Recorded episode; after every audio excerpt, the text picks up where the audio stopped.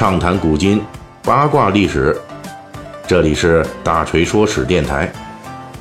我们的其他专辑也欢迎您的关注。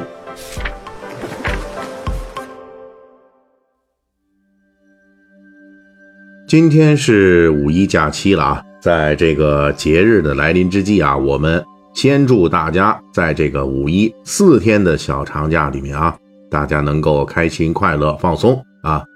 呃，既然身处这五一节呢，我们照例就要跟大家聊聊这五一节的历史。去年的五一节期间，我们曾经出过一期节目，叫《五一节与中国的故事》。嗯，本期呢，我们继续五一节的话题，这回我们要说的呀，是近代中国人最初接触五一节时候的故事。严格的来讲。五一节自一八九零年正式的作为国际劳动节在欧美各国推广开来之后，它作为一个舶来品来到中国，实际是有两个途径。第一个途径就是当时国内知识分子把五一节作为当时欧美先进时髦的一个事物，通过当时的新闻出版物介绍给国内大众。大致在一九零二年到一九零六年之间，大陆。《民报》等等刊物相继刊登了对国外工人纪念五一节及五一节的由来等信息，介绍给国人。当时呢，主要是作为一种科普，但是呢，作为五一节通过知识阶层的这个科普渠道啊，从后来的研究来分析，它呢，无论是从规模还是从影响力上来看都非常弱。这种弱呢，到了什么程度呢？这里边我们举一个例子。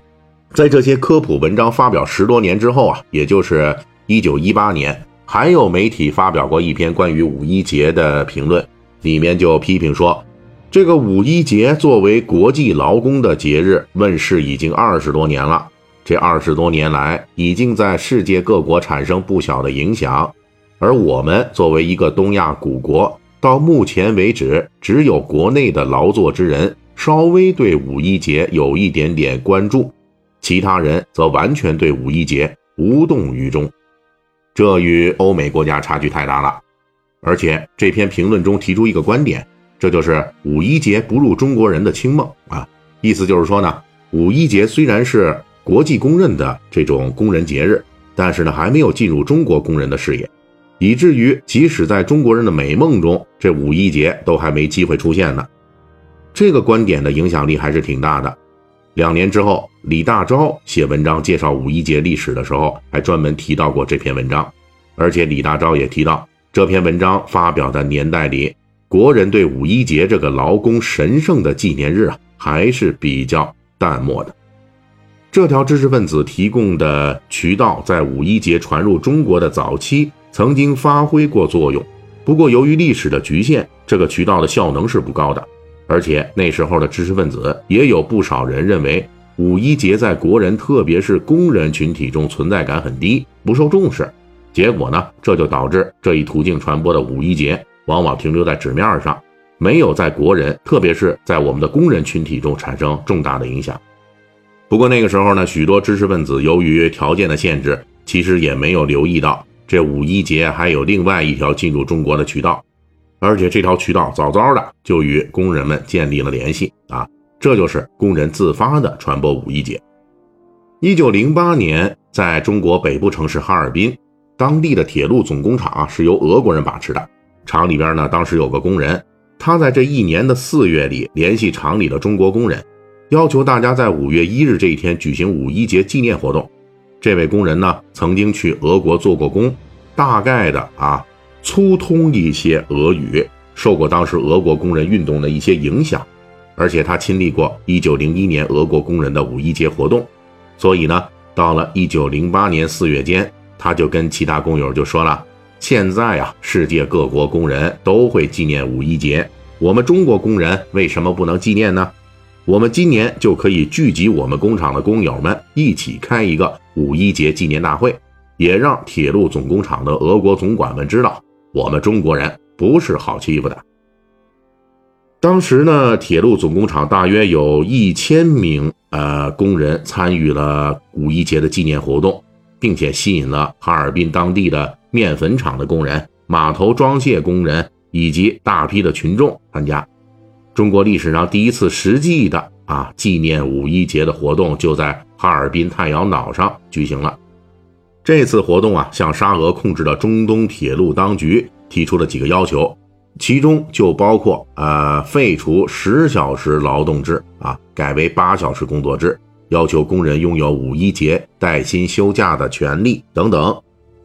在五一节进入近代中国的早期啊，这种工人自发举行的局部的纪念五一节的活动纷纷出现，而且不仅仅是在北方哈尔滨，南方的广州等地的这个华侨工会啊、机器工会等联合，在一九一三年五月一日也举行过纪念活动，其中的主要内容包括宣传八小时工作制等等。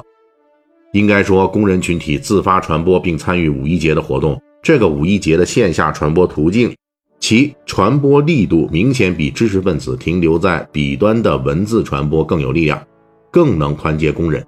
但是，这个途径也有自身无法克服的局限，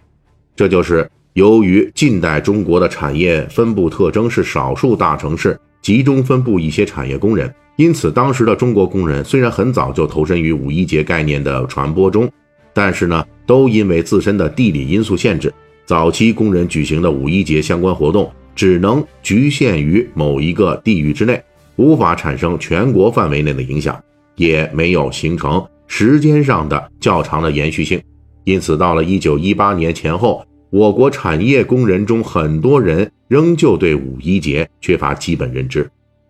真正让五一节成为一种潮流的，在国内广泛传播并产生真正影响力的啊，要到一九一九年五四运动之后了。中国的知识分子阶层与工人开始联合起来，这种联合的一个直接结果就是大锤上面所说的两种五一节的传播途径，他们历史性的整合了，并最终对五一节在中国的传播产生了关键性影响。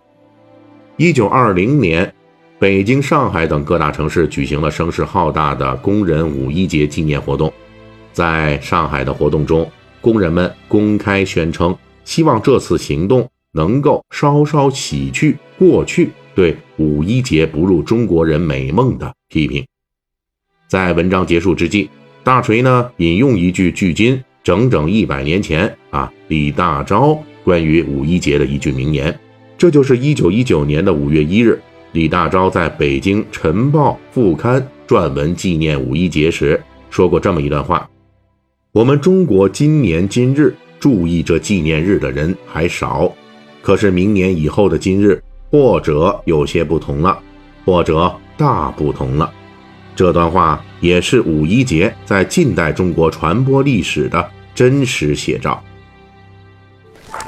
本期大锤就跟您聊到这儿，